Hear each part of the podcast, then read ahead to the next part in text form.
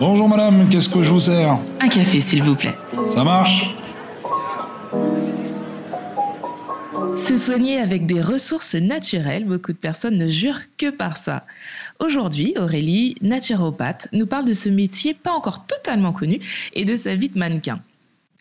Tu as envie de changer ta façon de faire, d'impacter le monde, mais tu ne sais pas comment y arriver. Je suis Tia Brown-Sugan, touche à tout, qui pense que les gens qui brillent n'éteignent pas les autres. Et autour d'une tasse de café, je t'emmène découvrir ces étoiles. Des gens qui, à travers leur parcours et leur histoire, partagent d'autres façons de vivre, de faire, de consommer, de penser, mais surtout changent les choses. Bienvenue dans ma pause café avec Tia. Bonjour Aurélie. Bonjour Tia. Merci de prendre cette pause avec moi. Eh bien écoute, je suis ravie de la prendre avec toi. Est-ce que toi, tu es plutôt thé ou café? Alors, je, suis plutôt l'un et l'autre, en fait. J'aime beaucoup le thé, j'aime beaucoup le café et, euh, et, euh, et j'aime bien diversifier les choses. D'accord, très bien. Alors, moi, je suis plutôt café, donc on va se dire que ce matin, on se prend une tasse de café. Allez, on fait ça. Ok. Alors, pour commencer, est-ce que tu peux te présenter, s'il te plaît? Eh bien, je m'appelle Aurélie, hein, voilà, sans surprise. Voilà. Et j'habite à Paris depuis à peu près 7 ans.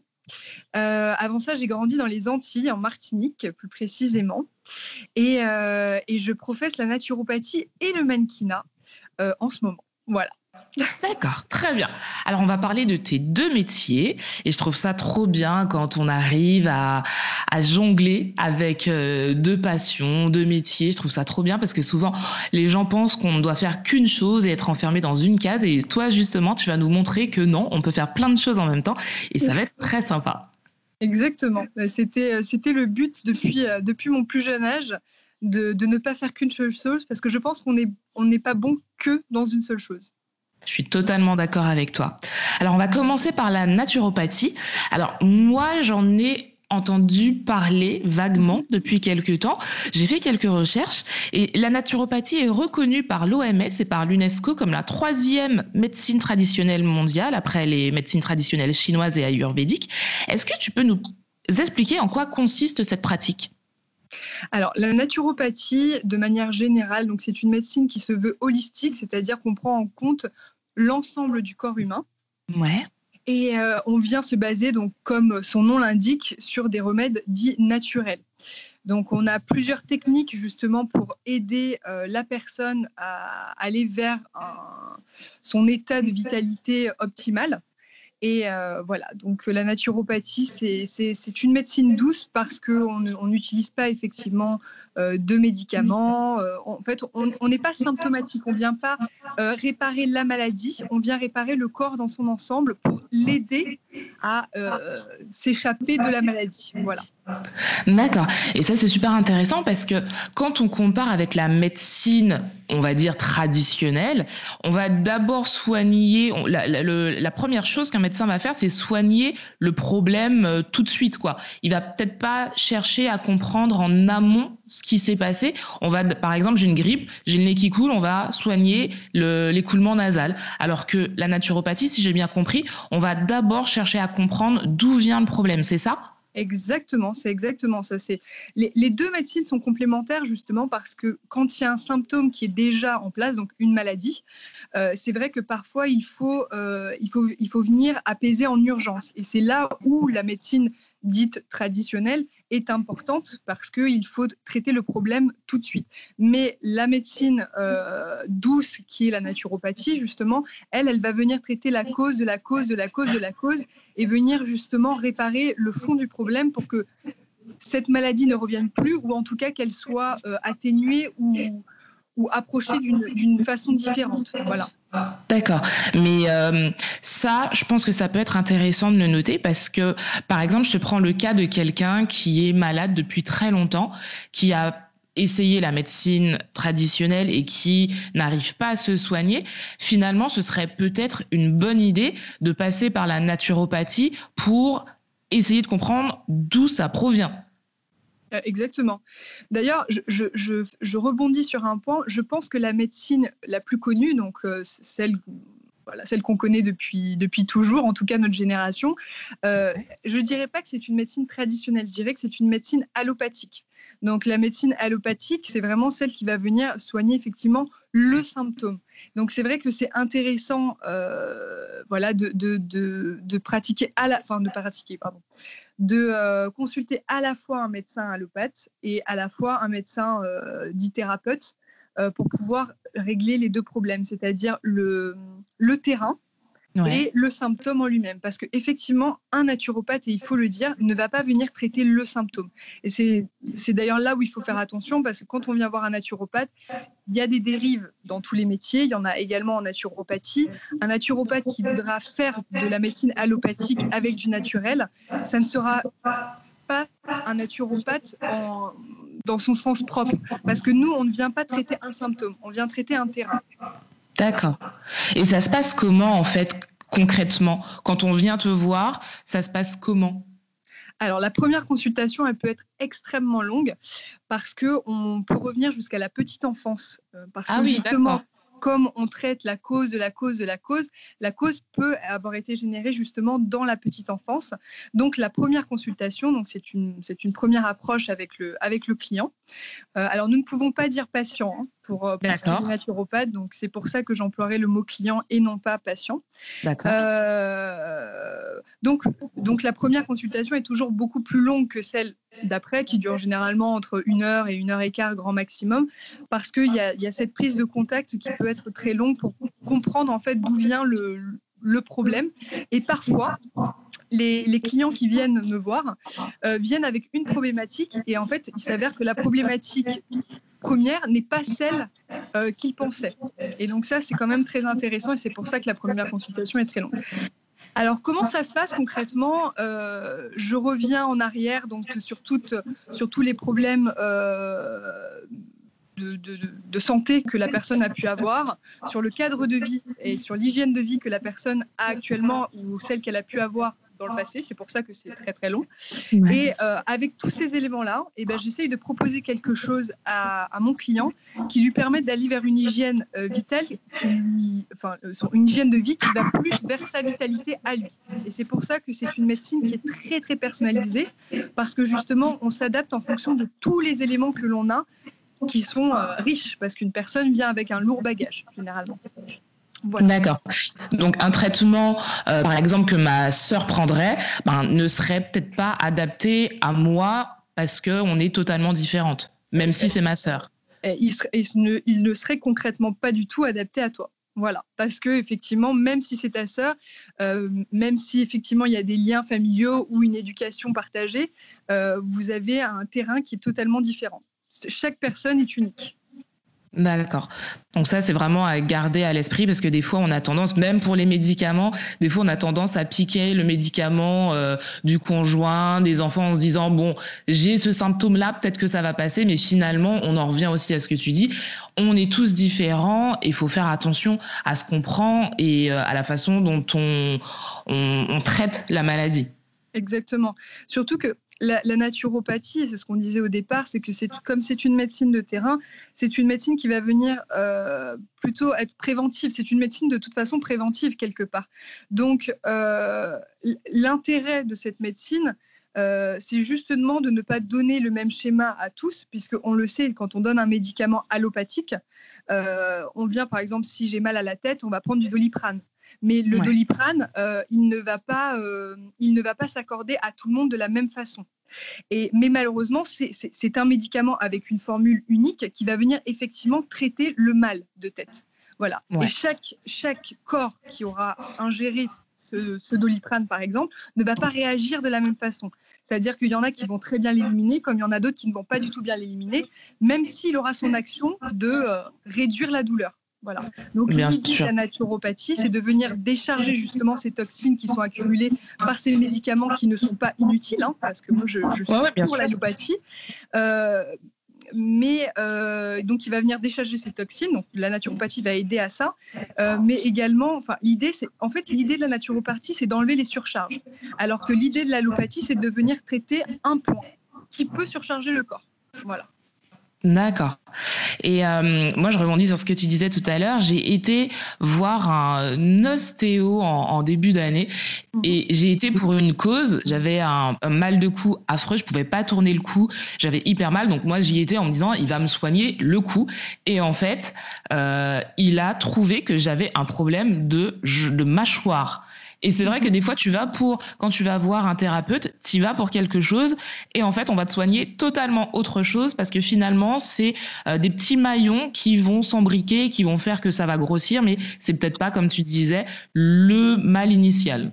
Exactement. Mais l'ostéopathie, de toute façon, toutes ces médecines, euh, c'est c'est des médecines globales. Donc effectivement, ça revient exactement à ce que, à ce que je te disais au début, c'est que on, en fait, on est un peu des inspecteurs euh, de, du, corps humain et on cherche, même si le client vient avec une idée propre, nous, on va chercher, grâce aux éléments qu'il nous donne, euh, si le problème ne vient pas forcément d'ailleurs. Voilà.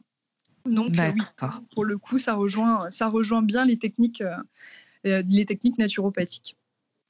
La naturopathie peut s'exercer dans de nombreux domaines. Et toi, quelle est ta spécialité? En quoi consiste-t-elle? Alors, je, pense que, comme tout métier, même si on peut être polyvalent et extrêmement bon dans plusieurs domaines, je pense que euh, voilà, on ne peut pas être bon dans tous les domaines.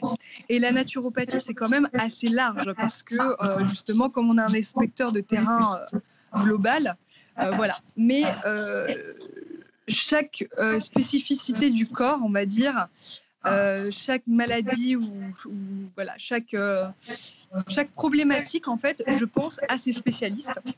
Et moi, j'ai toujours été fascinée depuis toute petite par la peau. Donc, j'ai d'ailleurs entamé euh, une première année de médecine qui n'a, voilà, j'ai arrêté après la première année pour, pour diverses raisons. Et, euh, et euh, du coup, je voulais évidemment devenir dermatologue. Et donc, quand euh, j'ai repris la voie euh, des études de, santé et que je me suis mis en naturopathie, je me suis demandé si je pouvais éventuellement faire quelque chose qui pourrait s'emboîter avec la peau tout en ayant les techniques naturopathiques. Et voilà, je pense que j'ai réussi à le faire. En tout cas, ça commence bien, on va dire. Et donc, j'ai professé avec un avec euh, une grande dame, euh, une biochimiste qui s'appelle Joëlle Sioko, euh, mhm. qui m'a appris énormément de choses sur l'organe peau et sur la cosmétique en elle-même, qui est vraiment très très riche. Et euh, ça m'a permis justement de faire un lien entre ma formation initiale de naturopathe et euh, ce qui est de la dermocosmétique et de, l'organe peau en lui-même. Donc aujourd'hui, euh, je suis naturopathe spécialisée dans la peau. Donc c'est-à-dire que quand les gens viennent me voir, c'est généralement pour une problématique dite cutanée. Et je viens aider donc la personne à faire en sorte que sa peau retrouve une, une santé optimale et ça passe la plupart du temps par l'interne. D'accord. Je vais revenir sur ça, mais comment on fait pour devenir naturopathe? Parce que j'ai regardé beaucoup de vidéos et euh, beaucoup de vidéos, j'ai regardé beaucoup d'articles où on trouve pas mal de formations sur Internet. Est-ce que toi, c'est comme ça que tu es devenu naturopathe ou est-ce que pas du tout? Il faut aller dans des écoles? Comment ça se passe? Alors, euh, il y, a plusieurs écoles effectivement de naturopathie en France. Il y en a qui sont effectivement euh, possible de, pratiquer en ligne parce que ça reste une formation pour l'instant, puisque nous ne sommes pas un diplôme d'État. Euh, je, moi, moi, j'ai pratiqué au Sénato. Enfin, j'ai fait ma formation au Sénato, euh, qui est une des écoles les plus reconnues avec ISUPNAT euh, à Paris. voilà, puisque le, grand directeur du Sénato, c'est Monsieur Daniel Kiefer, qui est un des, un des pionniers de, de la naturopathie. Et euh, voilà, donc moi j'ai préféré le faire euh, dans une école, ma formation, parce que j'avais besoin d'être encadrée, j'avais besoin d'un peu de pratique. Et euh, effectivement, en ligne, c'est plus compliqué d'avoir de la pratique. Et voilà, donc moi, si j'avais un conseil à donner aux personnes qui souhaitent faire naturopathie, enfin être naturopathe, ce serait plutôt de faire une école qui n'est pas en ligne, si c'est possible, et de le faire dans une école voilà, réelle, enfin on va dire, voilà, pas en ligne en tout cas. Voilà. Parce que y a, je pense que pour devenir un bon naturopathe, il faut quand même avoir euh, des études cliniques. C'est comme, c'est comme les médecins, quelque part, même si ce sont deux pratiques totalement différentes. C'est quand même la partie clinique qui est, qui est intéressante parce que ça te permet de te mettre euh, vraiment en situation euh, face à un client. D'accord. Ok. Donc plutôt en présentiel dans une école que sur Internet. Exactement. Sauf si on ne peut pas faire autrement. Exactement. Voilà. C'est mon conseil. Et de faire attention, si, si je pouvais rajouter quelque chose, c'est qu'il y a, euh, on a une fédération. Alors, on n'est pas un diplôme d'État, mais on a quand même une fédération qui, euh, qui donc euh, les écoles justement qui sont euh, affiliées à cette fédération sont reconnues en fait un petit peu plus que les autres, puisque si jamais la naturopathie devient un jour un diplôme d'État, ce seront uniquement ces écoles qui seront justement reconnues. Donc les diplômes qui sortiront de cette école qui seront reconnus. Donc notre fédération, elle s'appelle la FENAMAN. Et après notre diplôme de naturopathe, on doit d'ailleurs passer le diplôme de la, de la FENAMAN euh, voilà, pour avoir ce double, ce double diplôme, donc le diplôme de naturopathe et le diplôme de la phénomène qui nous affilie à notre fédération. Voilà. D'accord, ok. Donc tu disais tout à l'heure que le, la naturopathie passait par, en tout cas la beauté de la peau passait par l'intérieur. Est-ce que tu peux développer? Ça veut dire quoi? Alors, ça veut dire plusieurs choses. Donc, premièrement, euh, on, le sait bien, l'organe peau, c'est un petit peu le miroir de, de, de l'intérieur. Pas toujours, c'est vrai. Donc il y a des, euh, on va dire qu'il y a des injustices. Il y a des gens qui mangent extrêmement mal et qui pourtant n'ont pas un bouton, de l'eczéma, ils n'ont absolument rien. C'est injuste. très injuste, je, l'accorde, mais c'est vrai. Mais euh, mais je, je, je, pense que même si ces personnes n'ont pas d'eczéma et de boutons pour le moment, ce sont quand même des personnes qui s'encrassent et qui un jour justement, sont peut-être amenés à avoir ce genre de choses-là. Donc, l'idée que, que la, beauté de la peau passe par l'intérieur, euh, c'est qu'un corps sain va justement refléter une peau saine. Donc, il faut avoir une bonne hygiène de vie. Il faut, des fois, un problème de peau vient d'un organe par exemple, quand le foie traite mal justement euh, euh, le gras, voilà, eh bien mmh. justement, on peut avoir des, des, des déchets qui ressortent par l'organe peau qui est, un organe, un émonctoire également. Donc, euh, ça permet de, d'évacuer de, les toxines, cet organe. Donc, quand le foie ne traite pas suffisamment bien, bah, la peau peut prendre le relais, par exemple, etc., etc. Donc, la peau est un organe relais quand les organes internes ne font pas bien leur travail. Donc, c'est pour ça que c'est important de traiter l'interne pour éviter que la peau soit surchargée et donc créer des petites, euh, des petites maladies de peau ou des petites imperfections, etc., etc. Voilà. D'accord. Et le deuxième point, ce n'est pas que euh, justement la santé euh, des organes, euh, c'est également un, et on le sait bien, un problème d'ordre psychologique. C'est-à-dire que quand on n'est pas bien à l'intérieur de soi, quand on n'est pas bien avec soi-même, donc c'est plutôt de l'ordre psy, la peau est un organe qui reflète ces problèmes psychologiques. Donc c'est pour ça qu'on dit aussi que voilà la peau c'est quelque chose de très interne et que voilà c'est parce qu'il y a aussi un, problème. Si moi je me suis rendu compte que dans 80% de mes consultations, le problème ne venait pas forcément de l'alimentation, ni de, de l'exercice physique, euh, ni autre. C'était souvent des problèmes de stress, euh, des, problèmes de, des problèmes psy, en fait, de façon générale. D'accord. Et en venant te voir, tu arrives justement à déceler si c'est un problème, par exemple, de nourriture, une mauvaise consommation d'aliments, ou si c'est un problème plutôt psychologique.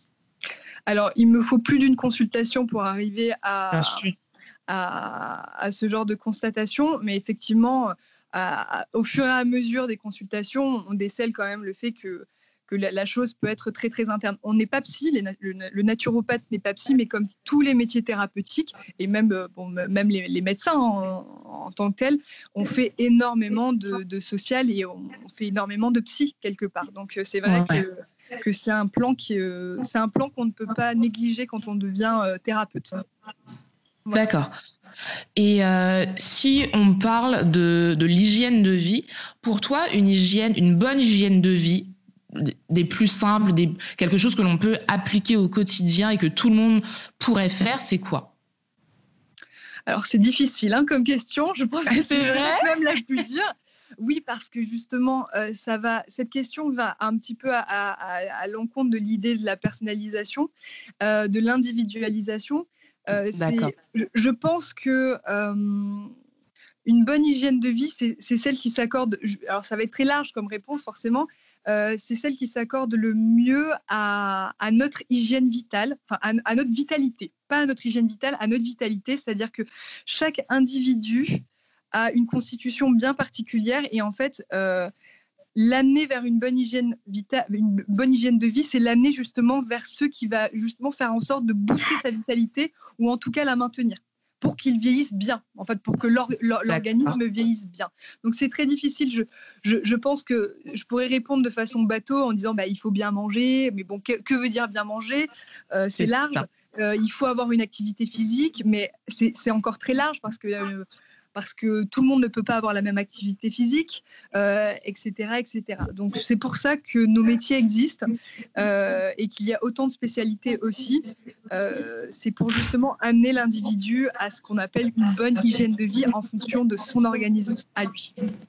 D'accord. Mais tu vois, je te pose cette question parce que justement, on est dans un mode de vie, notamment avec les réseaux sociaux, où on a tendance à se comparer aux autres et à vouloir faire ce que les autres font en pensant que ben, ça pourrait nous faire du bien. Je te prends l'exemple, par exemple, des euh, morning routines. Beaucoup de personnes font des morning routines et font du copier-coller de ce de ce qu'elles voient sur les réseaux sociaux parce que justement on a l'impression que si ça fonctionne pour l'un, ben ça fonctionnera aussi pour nous. Et donc là tu nous dis ben non, même pour une euh, routine, même pour euh, un, style de vie, ce qui va à l'un ne va pas forcément à l'autre. Et là, c'est pas que ça, c'est pas du tout médical, mais en étant unique, il faut aussi se créer une routine, un style de vie unique, propre à ce que l'on est. Exactement. Alors là, je, voilà, je, confirme ce que tu viens de dire. C'est exactement ça. C'est que chaque personne euh, a son hygiène à elle. D'ailleurs, moi qui me suis spécifiée dans la, peau et dans, dans l'hygiène cosmétique, chaque personne a une hygiène cosmétique lui. Alors, il est vrai qu'on a quand même des principes de base parce que nous restons tous quand même des êtres humains. Donc, il y a, euh, il y a, il y a des, gestes, on va dire, qui sont euh, applicables à tous et qui, et qui sont bons pour toute personne.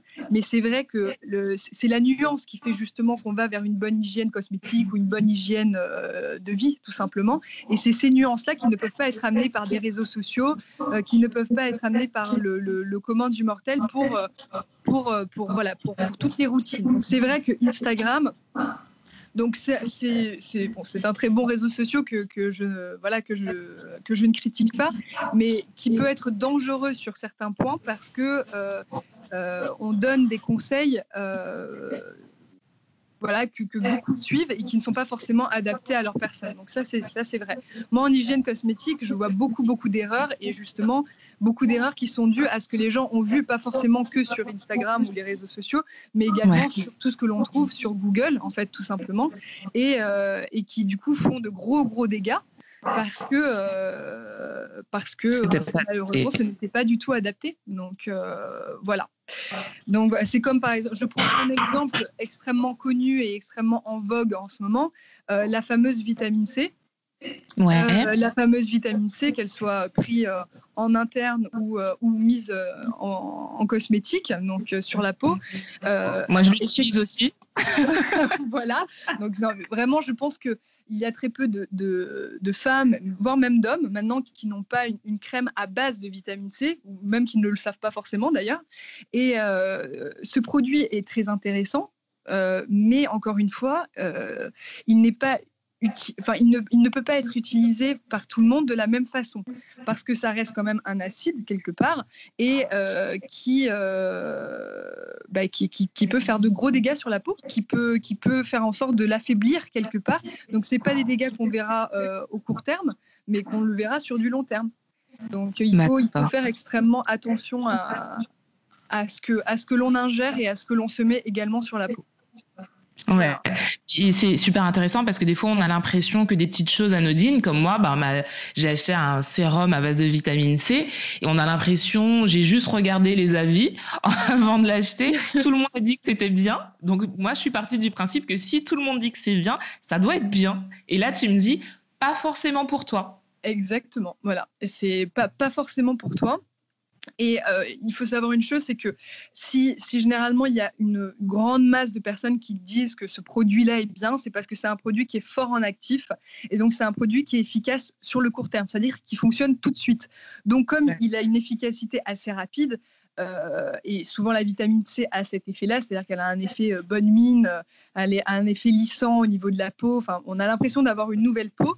eh bien, il y a eu des abus aussi de vitamine C parce que justement, comme ça fonctionne très très bien, on en remet, on en remet, on en remet, on en remet, on en met avec encore plus de concentration en prenant des produits encore plus forts.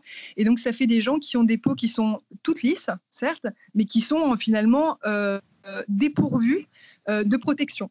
Donc voilà, c'est pour ça que la vitamine C que tu as euh, dans ta salle de bain, Tia, je, ne sais pas laquelle c'est. Je ne dis pas qu'elle n'est pas faite pour ta peau, mais je, dis que c'est intéressant, et c'est d'ailleurs pour ça que je me suis spécialisée euh, dans ce domaine-là, euh, de consulter justement quelqu'un qui peut t'amener vers une hygiène cosmétique en fonction des saisons également, puisqu'on change notre hygiène cosmétique en fonction des saisons.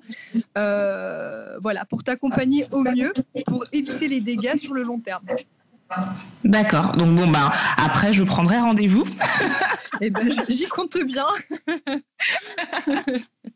Alors dans une société où tout est axé sur ben, des produits de grande consommation. Les cosmétiques, je pense, ne se sont jamais aussi bien portés, euh, mais pas forcément avec de bonnes compositions. Là, on passe à la partie euh, externe, comment faire comprendre aux gens que la nature peut être tout aussi efficace que tous ces produits qu'on nous vend, des fois très très chers? Comment tu arrives à faire ça?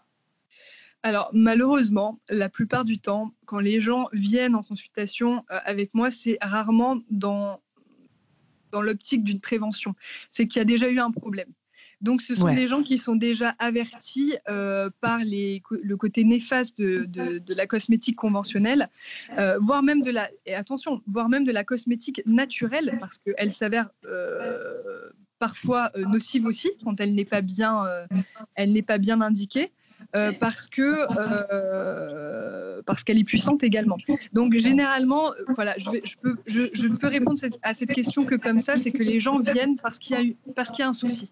Donc ce sont des gens qui sont là dans une optique de vouloir changer d'hygiène cosmétique. Voilà, c'est rarement c'est rarement de la prévention. D'accord.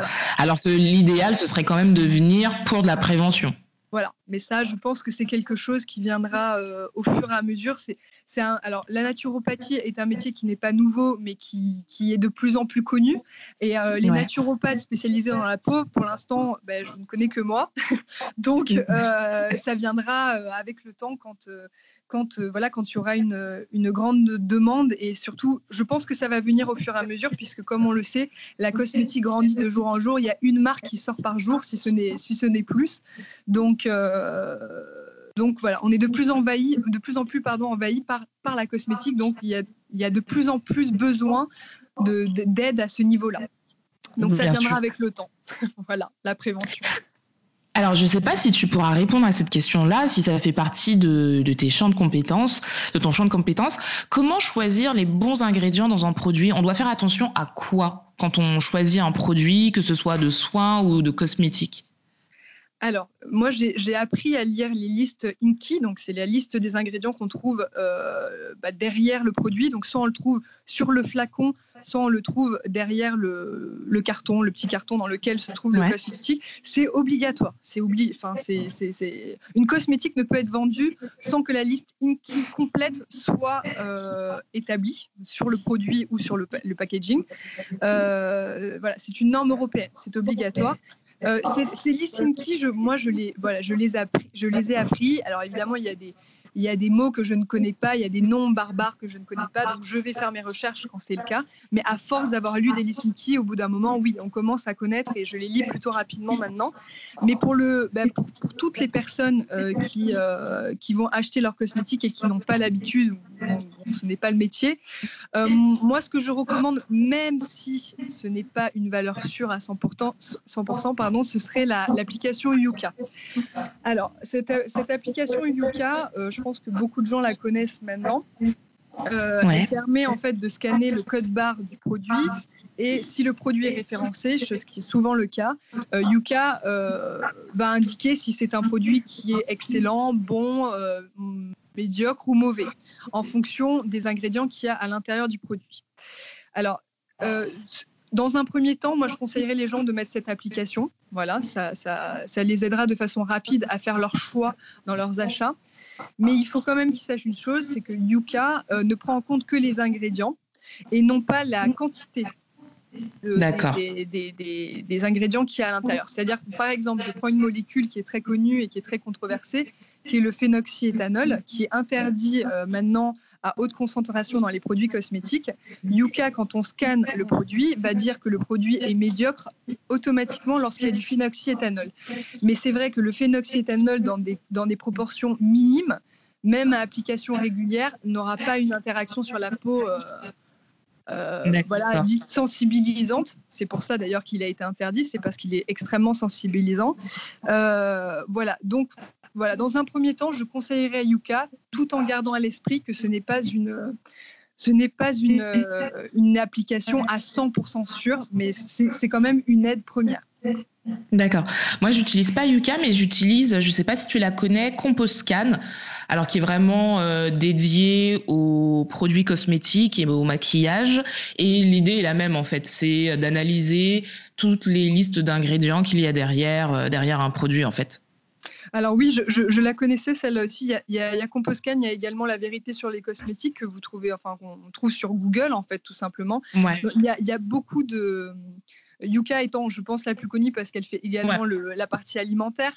Euh, mais, euh, mais oui, il y en a beaucoup d'autres. Mais, mais encore une fois, toutes ces applications ne sont pas des, des sciences exactes puisque, euh, encore une fois, elles ne, prennent, elles ne prennent en compte que les ingrédients et non pas la concentration de chaque ingrédient dans le produit.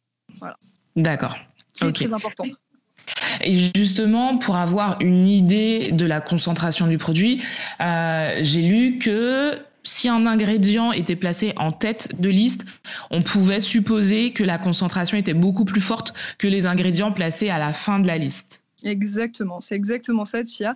Les, les 3-4 premiers ingrédients de la liste euh, Inky, euh, on va dire qu'ils sont à 80%. Alors, ce n'est encore une fois pas une science exacte, puisque toutes les compositions sont différentes, mais c'est mmh. entre 80 et 85% de, de, toute la formule. Donc, c'est-à-dire que tout le reste est mis à 0,01, 0,2, 0,3, donc c'est des, des concentrations extrêmement minimes. Et heureusement, parce que ce sont des ingrédients qui peuvent être très forts et donc qui ne doivent pas être mis en grande concentration. Mais oui, effectivement, les, quatre, les 3 à 4 premiers ingrédients sont euh, souvent euh, la grande majorité du produit. Voilà. D'accord. Donc au moins ça, on peut garder ça en tête pour avoir une idée de la concentration, la concentration à peu près de ce qu'il y a dans le produit. Ok.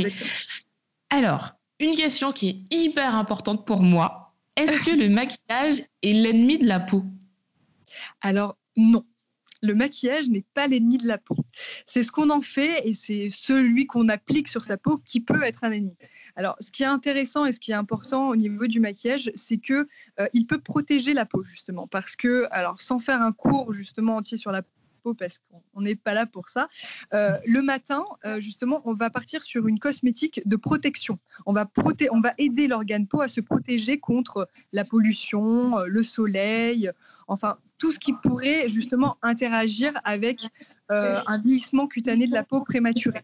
Donc du coup, l'idée c'est de la protéger le matin. Donc le maquillage, même s'il bouche les pores, reste quand même une protection à la fois pour le soleil, puisque les minéraux qui se trouvent à l'intérieur d'un fond de teint, par exemple, protègent la peau, même si c'est un fond de teint qui n'est pas dit avec du SPF. Voilà. D'accord. Avec une protection solaire.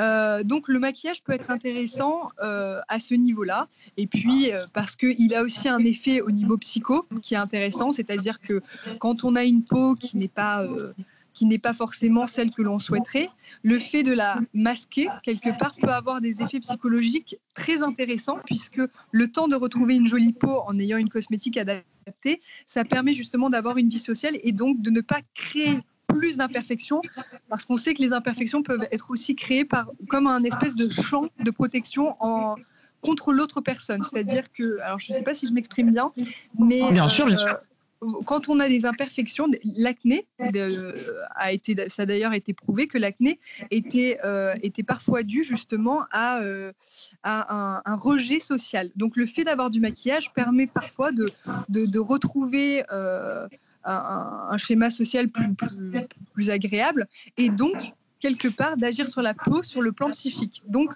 le maquillage peut être à la fois intéressant en protection comme une cosmétique classique, voilà, et à la fois sur le plan moral et psychique. Donc, non, je, moi, je suis pour le maquillage. Encore une fois, l'idée, c'est d'aller vers un maquillage qui se veut de plus en plus naturel euh, et compétent, qui est très difficile pour ce qui est du maquillage, beaucoup plus que la cosmétique, parce que la cosmétique naturelle, euh, on a de très très bons produits. Le maquillage naturel, il y a de plus en plus de bons produits, mais je dirais qu'en ce qui concerne par exemple le fond de teint, euh, c'est encore très compliqué de trouver quelque chose de compétent et qui s'adapte à tous les types de peau. Euh, voilà. Et voilà. Donc l'idée, en fait, c'est que le maquillage devient néfaste à partir du moment où on met du maquillage avec une très mauvaise composition qui vient abîmer la peau et quand on le nettoie mal le soir. C'est-à-dire que le soir, il faut plus que quand on aille se coucher, il y ait une trace de maquillage sur la peau, parce que le soir, la peau doit respirer. Et le maquillage empêche justement cette respiration cutanée. Voilà. Donc oui pour le maquillage, mais avec un extrêmement bon nettoyage le soir, un double nettoyage le soir, et, euh, et un, produit avec une composition euh, correcte. D'accord. Tu disais que c'était compliqué pour le maquillage euh, d'être, on va dire, clean, mais comment on fait pour justement se maquiller si on veut bien faire? Il y a vraiment rien, il y a aujourd'hui aucune alternative parce que alors c'est vrai que beaucoup de marques surfent sur la vague du euh, vegan, du bio, des choses comme ça. Mais par exemple, beaucoup de personnes font l'amalgame euh, quand il y a quand il y a l'appellation vegan sur un produit, parce que vegan ne veut pas dire que la compo est bonne. Et le problème, c'est que beaucoup de cosmétiques sont vegan, mais quand on regarde derrière la composition, on se dit mais j'ai peut-être pas non plus envie de mettre ça sur ma peau, même si tu fais pas de, mal aux animaux. Euh, exactement, c'est le, le le logo vegan euh, ne, justifie en rien le fait qu'une cosmétique soit bonne. Il y a des cosmétiques qui sont absolument terribles et qui ont un logo vegan. Donc effectivement, le logo, le vegan ne veut juste que dire que ce n'est pas euh, utile. Alors qu'il n'y a pas de produits animaux à animal dans, le, dans la cosmétique. Donc euh, pas de miel, voilà, pas de, de cochenille. La cochenille, c'est le c'est l'ingrédient phare pour faire les produits de rouge, le rouge du rouge à lèvres, par exemple. Qu'il n'y a pas ce genre de, d'ingrédients donc euh, de type animal et que ce n'est pas euh, testé sur les animaux. Mais en aucun cas, ça ne veut dire que la composition d'un produit euh, est satisfaisante. Donc le, le, le, sigle vegan, donc c'est un côté éthique. Donc il y a des gens qui effectivement ne peuvent pas acheter de cosmétiques sans le logo vegan parce que c'est voilà, c'est leur éthique à eux, ce que je, ce que je, comprends totalement. Mais il faut quand même faire la, la distinction entre le côté vegan et le côté euh, naturel d'une cosmétique et, euh, et, non nocive. Voilà. Est-ce que tu penses qu'on... Vas-y, termine, excuse-moi. J'ai dit c'est deux choses totalement différentes. Ouais. Est-ce que tu penses qu'on peut se fier quand même au label, par exemple, euh, il y a un label pour le maquillage, je crois que c'est EcoCert ou quelque chose comme ça. Est-ce qu'on peut se fier à ça quand même? Oui, je, je, c'est un petit peu le même principe que Yuka. C'est-à-dire que tous les labels, que ce soit euh, EcoCert, il y en a qui sont bien, bien meilleurs qu'EcoCert. D'ailleurs, hein, il y a Natrou. Euh, je pense que le meilleur, d'ailleurs, que je, je, connaisse, c'est le, label Natrou. Euh, ce, sont des, ce sont des labels qui permettent de, certifier, en fait, quelque part, une cosmétique. Donc, oui, ça, ça, ça nous permet de de nous diriger vers une cosmétique qui est déjà plus contrôlée. Mais ça ne veut pas, encore une fois, dire que euh, la cosmétique est adaptée déjà à la personne euh, et, 100%, euh, et, 100 clean. Voilà. D'accord. Alors, je, vais spécifier, il y a des fonds de teint qui sont 100% naturels et qui sont bourrés d'huile essentielle, par exemple. Euh, pour euh, des histoires euh, d'odeur. Et il faut savoir que les huiles essentielles, même si elles sont extrêmement efficaces, et moi, je, moi j'adore hein, les, huiles essentielles, j'utilise beaucoup l'aromathérapie, à application cutanée tous les jours, ça peut être extrêmement sensibilisant parce que ces, ces huiles essentielles, en fait, ont des petits composants comme le limonène. Euh, bon, je, je, vais pas, je vais pas, la liste est très longue.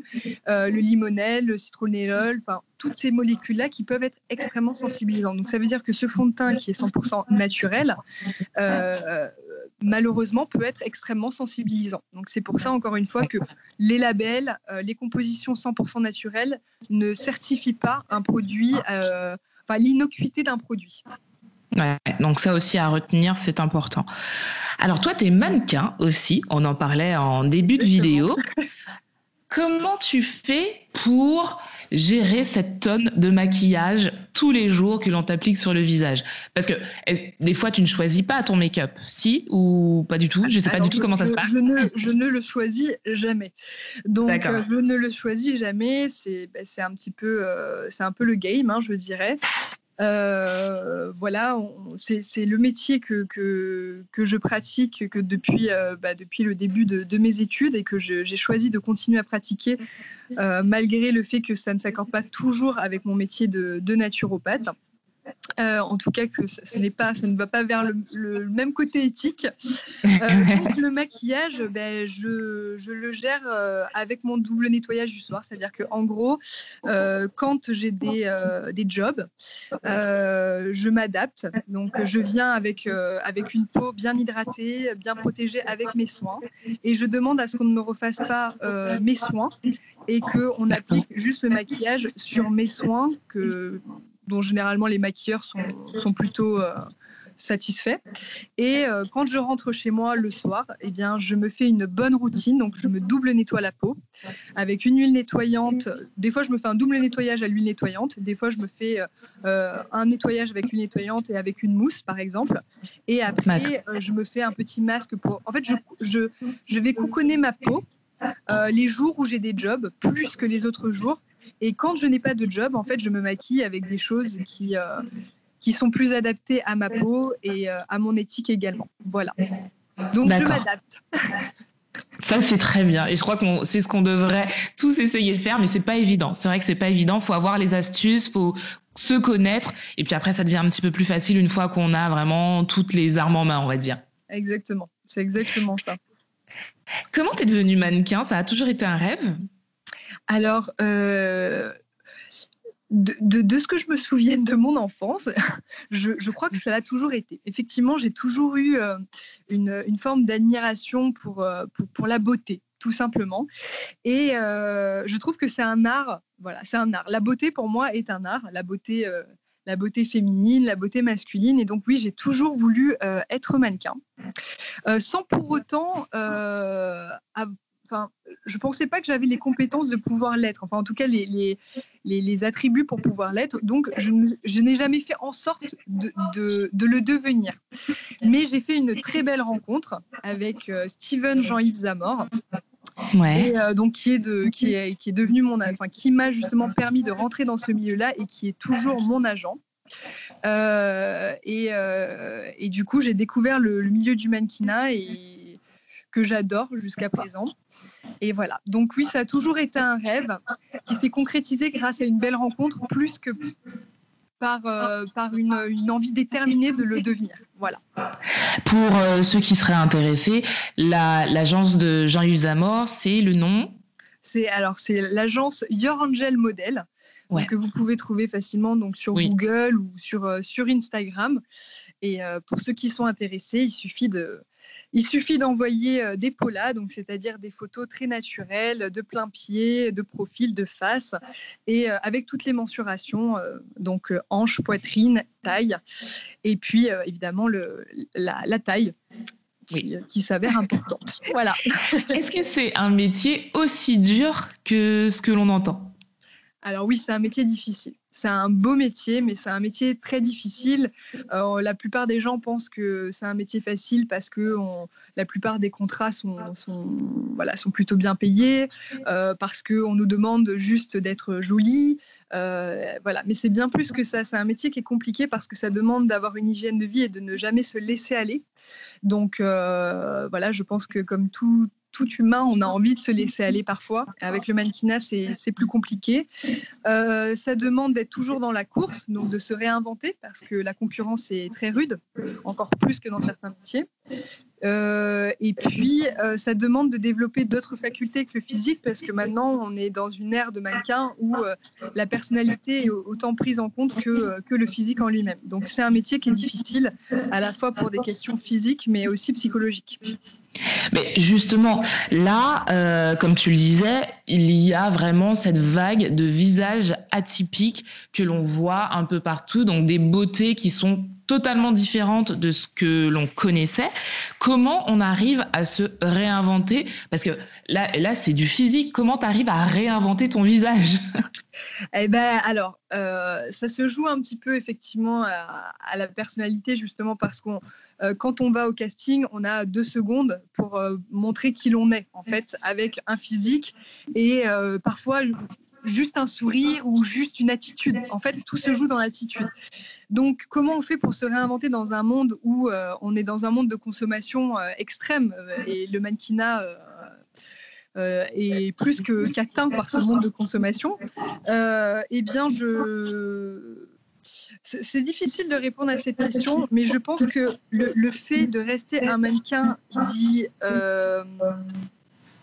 comment je pourrais dire ça? Euh, lorsqu'on a des, par exemple, je vais donner un exemple, lorsqu'on a des tatouages, ouais. lorsqu'on a donc une, caractéristique physique bien particulière, donc les tatouages, euh, effectivement, il va y avoir une demande euh, à un certain moment, donc il y a des mannequins tatoués qui vont rentrer dans le dans l'industrie de la mode. Mais ces mannequins tatoués, justement, ne vont pas pouvoir tout faire. C'est-à-dire qu'ils vont peut-être pas pouvoir faire euh, euh, de la cosmétique parce qu'ils ne veulent pas euh, de personnes tatouées. Ils ne vont peut-être pas faire la campagne Gucci parce que parce que eux ils ne veulent pas de tatoués, etc. Donc c'est-à-dire que lorsqu'on a une caractéristique physique, on s'apprête à on ne peut pas tout faire en fait. Donc je pense que pour se donner le plus de chances que possible, c'est quelque part de rester un mannequin avec une personnalité, mais avec un physique plutôt neutre. Alors ça c'est mon avis personnel, mais un physique plutôt neutre veut dire euh, ne pas se donner de spécificité particulière plus que ce que l'on a déjà ou que la nature nous a déjà donné. Après, je pense que justement, on doit se réinventer dans l'attitude plus que dans le physique. c'est mon avis pour rester polyvalent. Après, euh, voilà, des fois, une coupe de cheveux te permet de relancer ta carrière. Donc, euh, voilà, il y, a beaucoup de chance aussi dans le mannequinat. Ça n'est pas que de la chance, mais il y a aussi un, un, petit côté, un petit facteur chance qu'il ne faut pas négliger.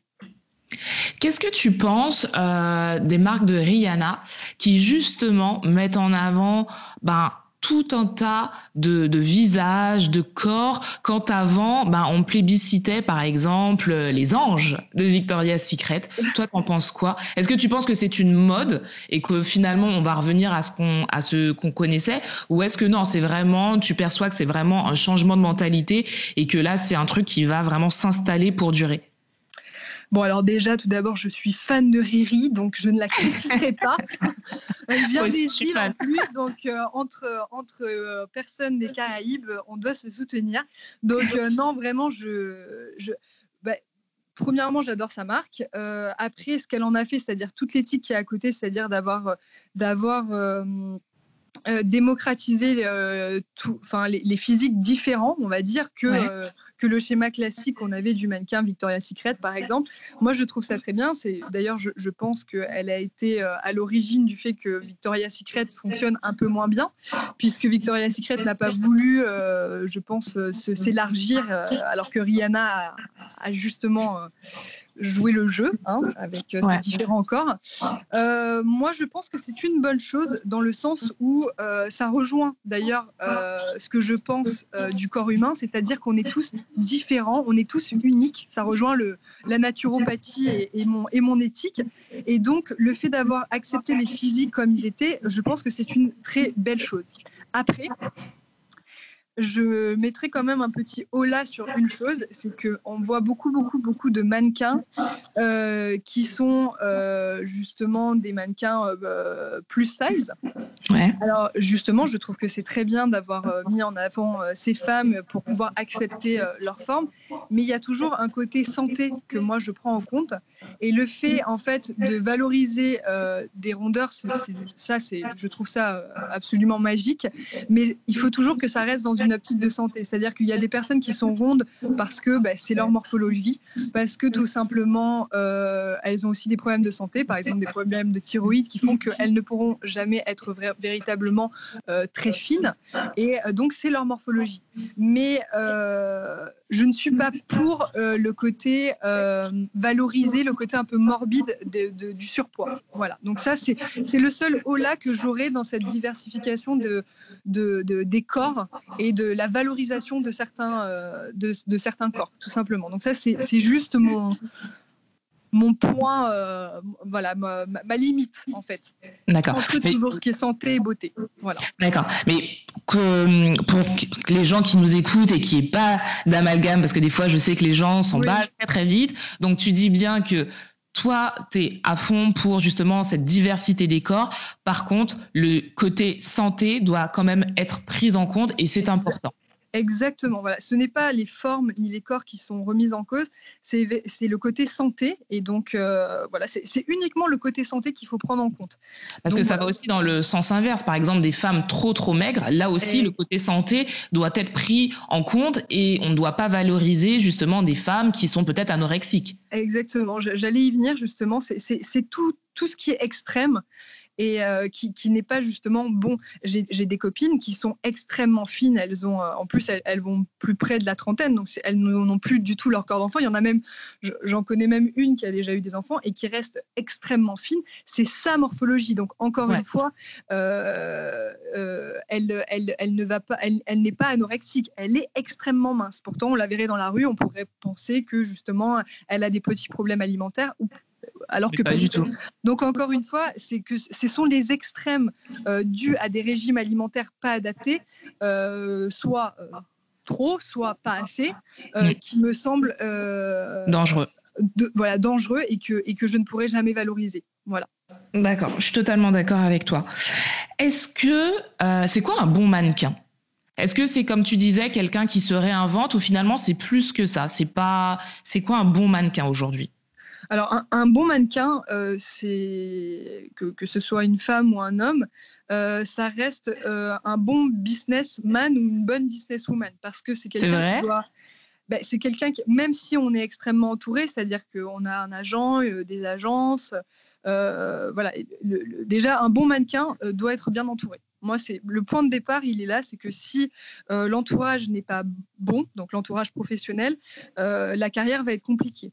Euh, deuxièmement, il faut être extrêmement assidu, c'est-à-dire que c'est, il faut être extrêmement passionné et assidu dans ce que l'on fait, donc euh, ne rien rater, euh, être extrêmement proche de ses mails, être extrêmement ponctuel, faire ce que l'on demande parce qu'il y a des, y a des, il y a des, il y a des critères aussi.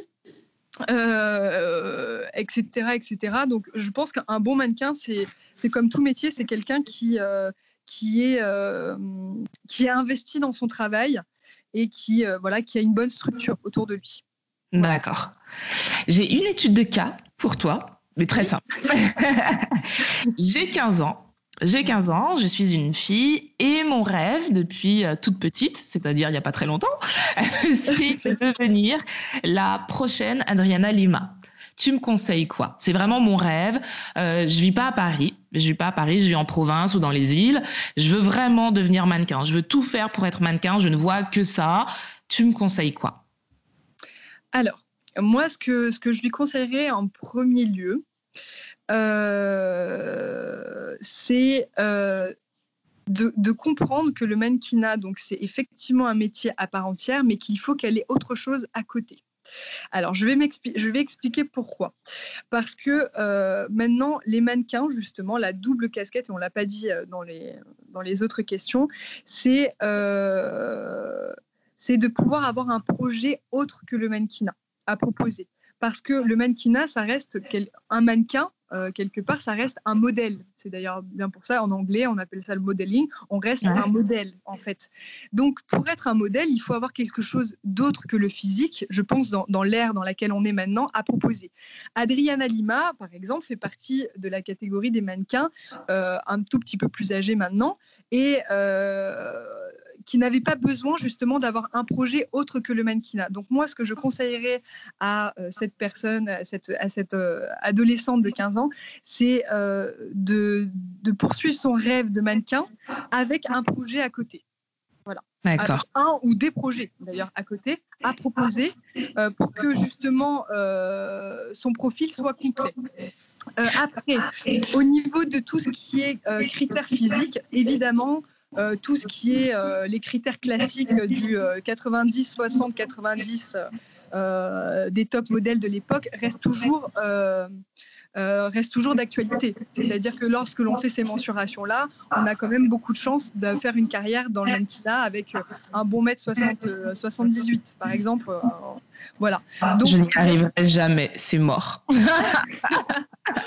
Mais justement, justement, ce que, ce que je dirais à cette adolescente, c'est que maintenant, il y, a, y, a, comme on le disait avec Rihanna, il y a, y a une, une une diversification euh, qui permet justement à des, à des filles qui n'ont pas justement les critères mannequins qu'on établissait à l'époque de le devenir.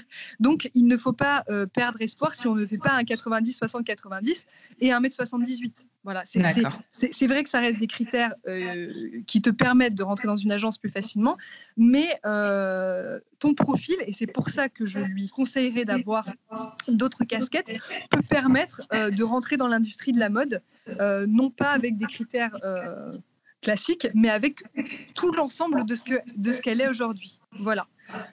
Après, euh, voilà, les conseils à donner, c'est évidemment de ne pas tomber dans, dans les excès, comme on expliquait, euh, soit de la maigreur, soit euh, de l'obésité, avec des régimes non adaptés et et puis, et puis, et puis surtout de se, de se, d'avoir un mental solide, parce que le mannequinat, c'est beaucoup de refus. Voilà, c'est énormément de refus, donc il faut avoir les épaules solides aussi pour accepter ce nombre de refus et ne pas et continuer à avancer. Et euh, donc euh, voilà, c'est pour ça que une adolescente de 15 ans, bah, le, mental, il faut le forger à partir de ses 15 ans. Et il faut continuer à le solidifier euh, et à être toujours positif. Voilà, ça rejoint un peu la question de comment être un bon mannequin. C'est de garder toujours le, un bon mood, quoi qu'il arrive, et en restant assidu malgré les refus. D'accord. Avant, on disait que passer la barre des 27-28 euh, ans, vraiment maxi, on était hors circuit. Est-ce que c'est toujours le cas?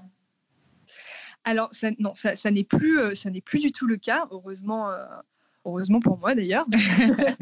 Euh, heureusement pour moi, euh, non, ça n'est plus le cas. Euh, maintenant, il y a des mannequins de tout âge. En fait, c'est plutôt une question de, demande de, de comment dire ça, de l'industrie, parce que parce que voilà, il y a, y, a, y, a y a plus de demandes parfois d'une de, d'une tranche d'âge que d'une autre. donc non, chaque tranche d'âge a ses, a ses qualités. je pense qu'il faut juste être belle et fraîche euh, dans son âge. Voilà, c'est juste ça parce qu'on peut l'être à 60 ans. Et il y a d'ailleurs de très beaux mannequins qui ont les cheveux gris, qui sont juste magnifiques.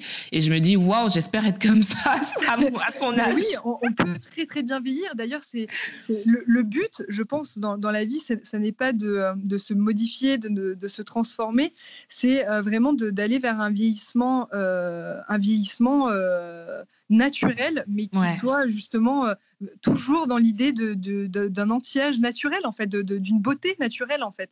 Donc, euh, non, vraiment, c'est. Non, il n'y a pas d'âge. Euh, il n'y a pas d'âge. Quel a été ton souvenir de mannequin le plus compliqué?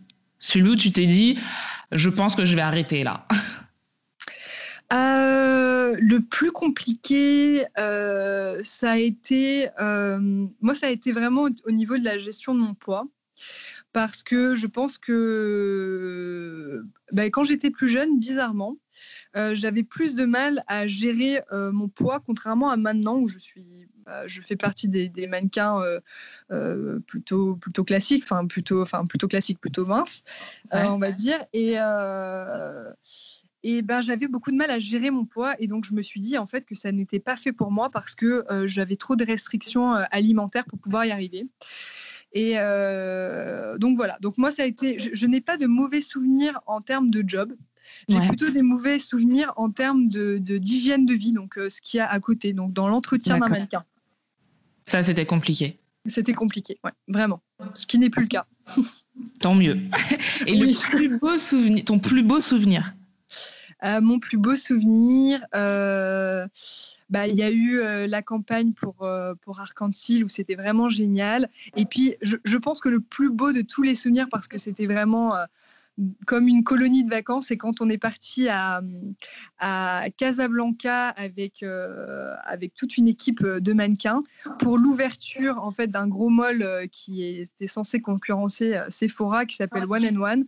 Et franchement, j'ai passé mais, un séjour génialissime. On était maquillés, on a appris plein de choses, on, a, on a fait plein de rencontres. Donc socialement, c'était très riche. Et, donc, et puis surtout, on est parti, on est parti en vacances à Casablanca. Donc c'était c'était juste génial. Voilà. Parce que c'est vrai que tu l'as dit, c'est un métier qui est compliqué, mais ça reste quand même un très très beau métier et ah qui permet de parcourir le monde et de, découvrir des choses quand même magnifiques. Ah oui, oui, vraiment. Euh, franchement, être mannequin, euh, euh, pour moi, c'est, je suis très contente. Franchement, c'est, une chance et, et c'est, une, c'est une véritable chance qu'il faut, faut savoir saisir et, qu'il faut savoir maintenir jusqu'à jusqu'à ce que ça s'épuise, si ça s'épuise. Voilà. Si on, devait, si on ne devait retenir qu'une chose, soit de toi, soit de ce que tu as dit, ou un message que tu aimerais faire passer, que ce soit euh, ton métier de naturopathe, de mannequin, ou des deux, de la beauté, de la peau, peu importe, si on devait retenir une chose de toi, ce serait quoi? Oh mon Dieu. Euh, moi qui ne suis pas très concise. Euh, alors. Euh, oh, tu peux faire long, c'est pas grave. ce alors, que je comprenne bien la question. Est-ce que c'est, c'est quelque chose, un message que j'ai à faire passer aux gens, ou est-ce que c'est quelque chose que qui me qui me qui me ressemble, enfin quelque chose que je suis moi? Un message, un message que tu aimerais faire passer. Un message que j'aimerais faire passer. Eh bien, euh, j'aimerais. Euh, oh mon Dieu. Ça, c'était la question la plus difficile. Ah oui, je crois que c'était celle-là la plus dure.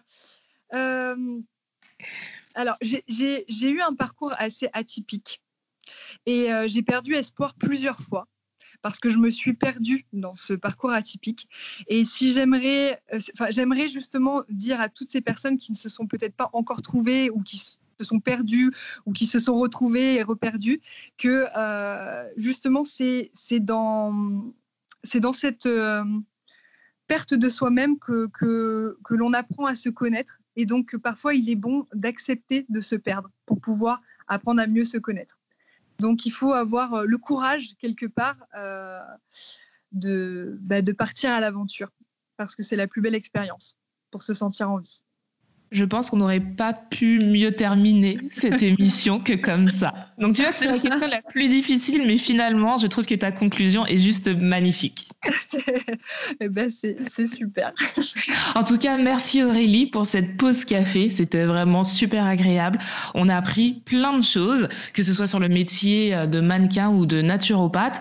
Alors moi, je veux prendre rendez-vous parce que clairement, je crois qu'il y a plein de choses que j'ai pas compris sur ma peau. Mais en tout cas, merci pour toutes ces informations. Bon, ben, j'ai hâte de te retrouver alors, Tia. Merci beaucoup euh, à toi aussi.